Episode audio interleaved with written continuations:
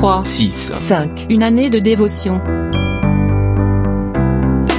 Dans le livre de la Genèse, chapitre 32, verset 24, on peut lire Il le frappa à l'articulation de la hanche et celle-ci se déboîta.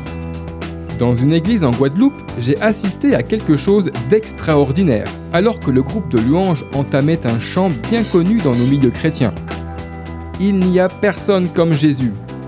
Une mamie, qui juste là était assise sur sa chaise, fournit un effort particulier pour se lever et une fois debout, sortit des rangs et se mit à danser en levant sa canne et en criant haut et fort. Il n'y a personne comme Jésus.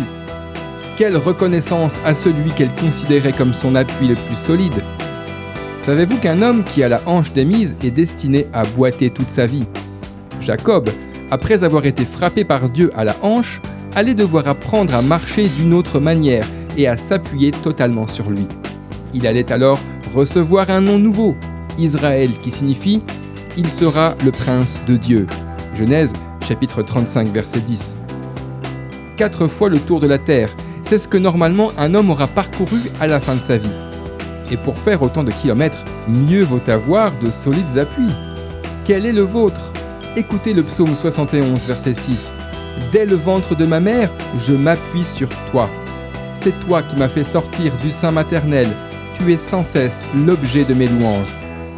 Que votre marche actuelle soit pénible ou facile, Dieu reste et demeure votre appui le plus solide, celui sur lequel vous pouvez compter. Ne l'oubliez jamais. D'après le livre 3, 6, 5, Une année de dévotion, de Yanis Gauthier.